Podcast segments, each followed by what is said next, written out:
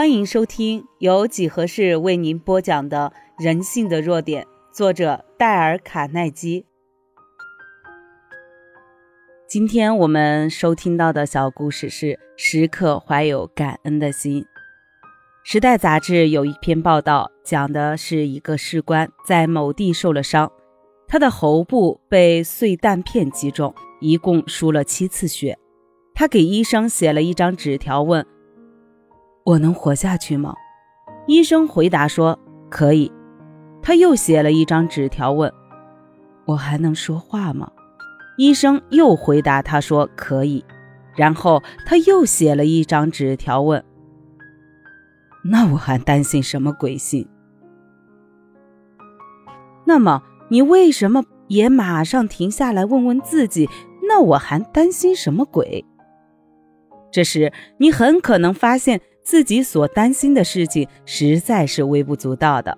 其实，在我们生活中，大概有百分之九十的事情都是对的，百分之十错的。如果我们要得到快乐，我们所应该做的就是把精力放在那百分之九十正确的事情上，而不是要理会那百分之十的错误。如果我们难过，想担忧、想得病，那我们只需要把精力集中在那百分之十的错事上即可，不必去理会那百分之九十的好事。生活中，我们只需要计较我们所得到的恩惠就可以了，不必要求太多。英国很多新教堂中都刻有“多想，多感激”的字句，这两句话同样也应该刻在我们心中。有一次，我问艾迪伯克，当他迷失在太平洋里，和他的同伴在救生筏上漂流了二十一天之久，毫无获救的希望时，他学到最重要的一课是什么？他说：“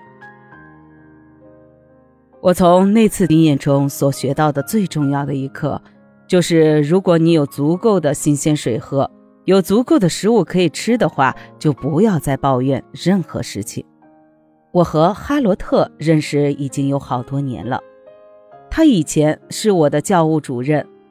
有一天，我在路上问他是如何获得快乐的，他给我讲了一个我永远都不会忘记的故事。他说，以前我常为很多事情忧虑，但是在一九三四年的春天的某一天，我走在路上，有一件事情使我以后再也不必为自己感到忧虑。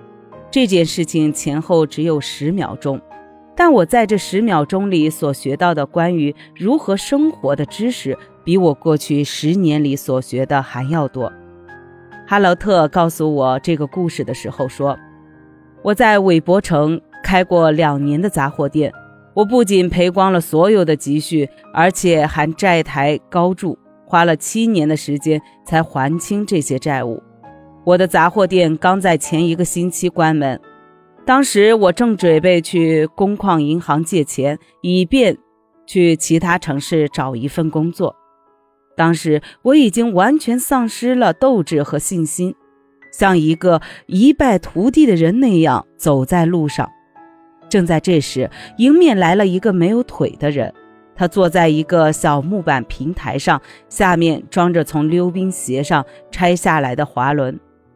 他两手各抓着一块木头，撑着地滑行。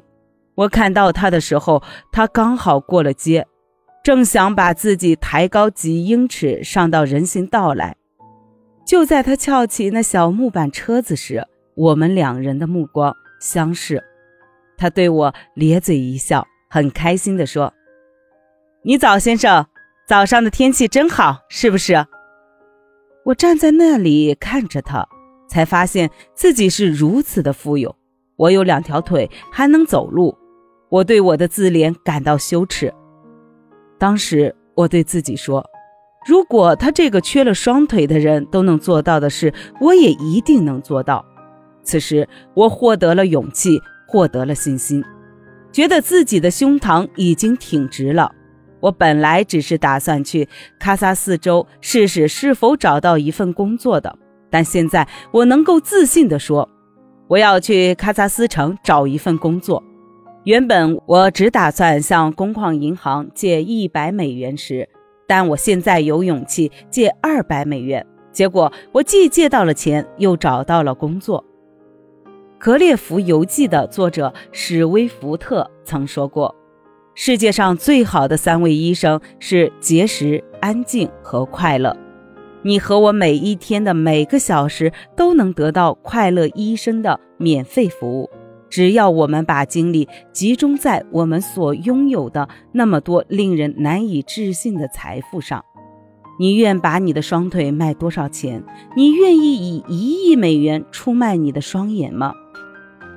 还有你的听觉，你的两只手，你的家庭，把你所有的资产加在一起，你就会发现，你绝不会卖掉现在所拥有的一切。即使把洛克菲勒、福特和摩根这三个最富有的家族所拥有的黄金都加在一起，也不卖。但是，我们能不能欣赏到这些呢？可惜的是，我们很难做到。正如叔本华所说的那样，我们很少想到我们已经拥有的，而总是想到我们所没有的。这可以说是世界上最大的悲剧，它所造成的痛苦可能比世上所有的战争和疾病都要多。生活中应该有两个目标：第一，要得到你所希望得到的，然后在得到它之后，要充分享受它。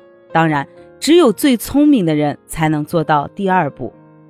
从今天开始，请把一切悲观消极的观念彻底从脑海中删除，对上苍赋予我们的一切永怀感恩之心，珍惜美好的生活。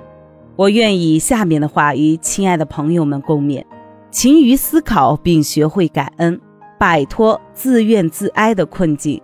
即使你遭遇过上千次的挫折，也要勇敢地数出一千零一个祝福。你的人生必将因此而步入海阔天空的全新境界。本集已播完，欢迎您的订阅，下集更精彩。